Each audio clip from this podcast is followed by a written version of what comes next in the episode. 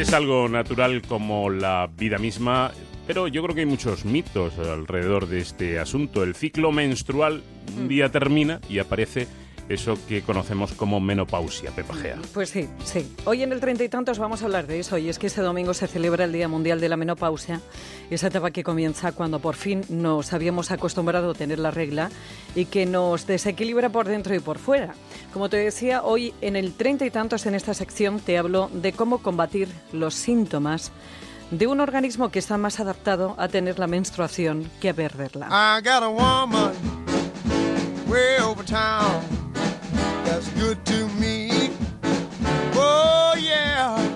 Esa menopausia comienza cuando los folículos de los ovarios se agotan por la edad y empiezan a producir menos óvulos y con ellos menos hormonas femeninas como los estrógenos.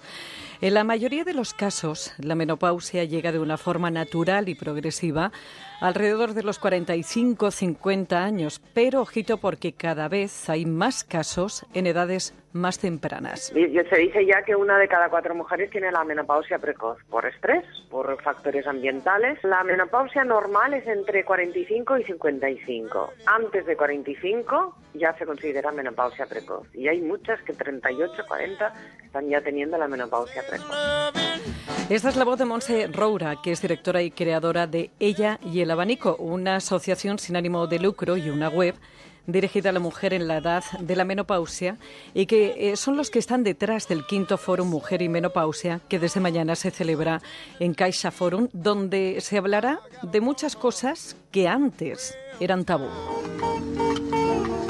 Y esto viene un poquito porque antes la esperanza de vida eran 60 años y claro, llegaba la menopausia y prácticamente estabas al final de tu vida. Pero ahora la esperanza de vida se está ya en 82 años. También es cierto que hasta ahora se ha investigado muy poco sobre el tema de la menopausia, porque además cada mujer es distinta. Cada mujer es distinta y por eso cada una vive de forma diferente los síntomas de esta etapa fisiológica y no de enfermedad a la que hay que saber adaptarse, como dice la doctora Inma González, máster en medicina biológica, que el viernes dará la ponencia que la menopausia no te quite el sueño, aunque una escucha los efectos y vaya si te lo quita y estos cambios implican un descenso de estrógenos y este descenso de, las hormonas pues se va a notar a nivel de la piel, a nivel del cabello, a nivel de las uñas. Va a haber una distribución de la grasa diferente, aumenta la grasa a nivel abdominal y disminuye en la cara, por ejemplo. Va a haber unos cambios también a nivel de la, de esfera sexual, de los órganos genitales, va a haber más sequedad vaginal, hay mujeres que incluso pierden el líbido y sobre todo hay cambios a nivel emocional. Las mujeres se sienten más irritables, más sensibles. Pero espera que todo son alegrías, además de que puede provocar fatiga, como decía la doctora, sofoco, sequedad vaginal, inapetencia sexual, aumento de peso, insomnio, adormecimiento de brazos, manos, pies y piernas, sudor por las noches, dolores articulares, aumento de la frecuencia urinaria. También afecta al estado anímico de las mujeres y por ende al de quienes las rodean, con cambios de humor sin razón aparente.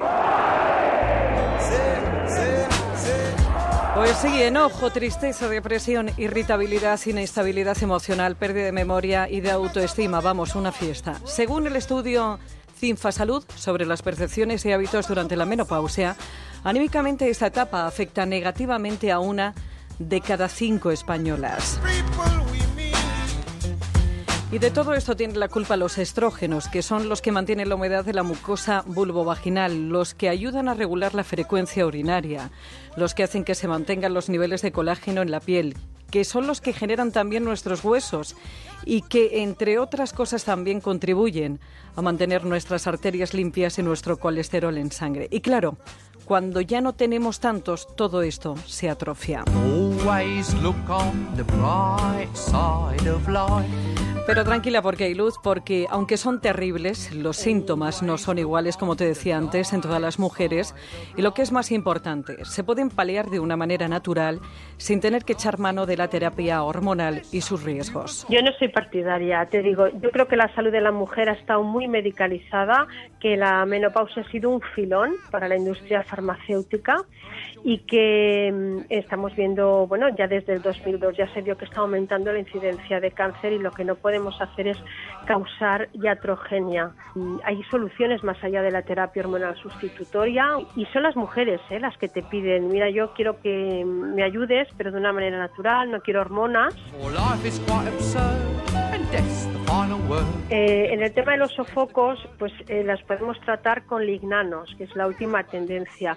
Los lignanos tienen un efecto estrogénico mucho más interesante que, los estrógenos. Eh, con el tema del insomnio, pues hay plantas como la valeriana, como la escolcia, el espino blanco, la melisa.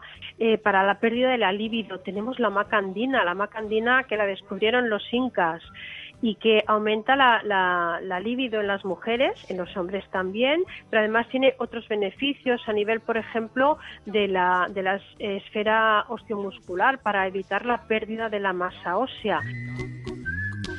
Como has escuchado, hay cosas más allá de la terapia hormonal sustitutoria que tanto miedo da por su asociación con el cáncer. Hay que informarse y para eso, como dice Monse, la organizadora del fórum, hay que ponerse en manos de profesionales que controlen los efectos, los síntomas y que conozcan todos los tratamientos que existen para sentirse mejor por dentro y si además el facultativo es a su vez médico estético, también por fuera. Yo creo que, lo importante es estar informado de todo lo que hay y junto con, con el profesional al, al, que tú te dirijas, decidir qué es lo que te va mejor a ti. No preguntarle a tu amiga qué es lo que se toma ella, porque eso no vale.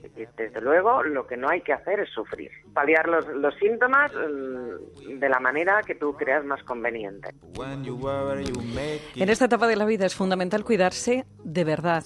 ¿eh? Hay que hacer ejercicio para prevenir la osteoporosis y enfermedades cardiovasculares. Hay que comer sano y evitar las bebidas estimulantes antes de acostarse para dormir bien. Hay que evitar el tabaco porque, según algunos estudios, hace que se adelante la menopausia.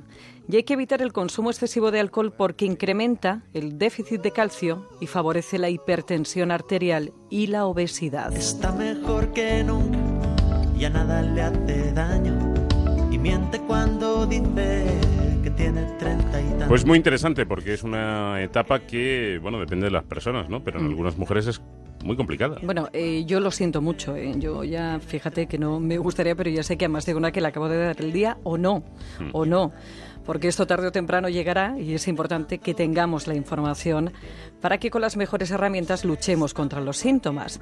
Ya sabes que para cualquier sugerencia o consulta tienes un correo electrónico que es treinta y tantos, siempre con número, arroba onda cero. Para escuchar eh, de nuevo este treinta y tantos, recuperar algunos anteriores en onda cero punto es barra treinta y tantos. Y también tienes más información en el blog Treinta y Tantos que también encuentras en Celebrities de Antena 3 Televisión. Está mejor que nunca. nada De todas formas, quería comentar un error muy común, muy común. Esto tiene que ver con, con nuestro lenguaje y no con la menopausia. Pero mm, tendemos a decir líbido cuando queremos decir libido. El deseo sexual es libido. Lívido es aquello que tiene un color si es que eso es color intensamente pálido. Hay que mm, ver la diferencia. la, libido es el, Era necesario, con lo bien que me había salido el treinta y tantos. No, no. Era necesario esta puntilla. Esto, como lo de los trans, transplantes. todo el mundo lo conoce como la libido. Dejar vivir a la gente. Bueno, bueno, oye, si el. Pues si lo cambiaran dentro Si la costumbre hace ley, pues nada, terminaremos diciendo que la libido es una cosa y no la contraria. Gracias, Pepis. Ya nada le hace daño miente cuando dice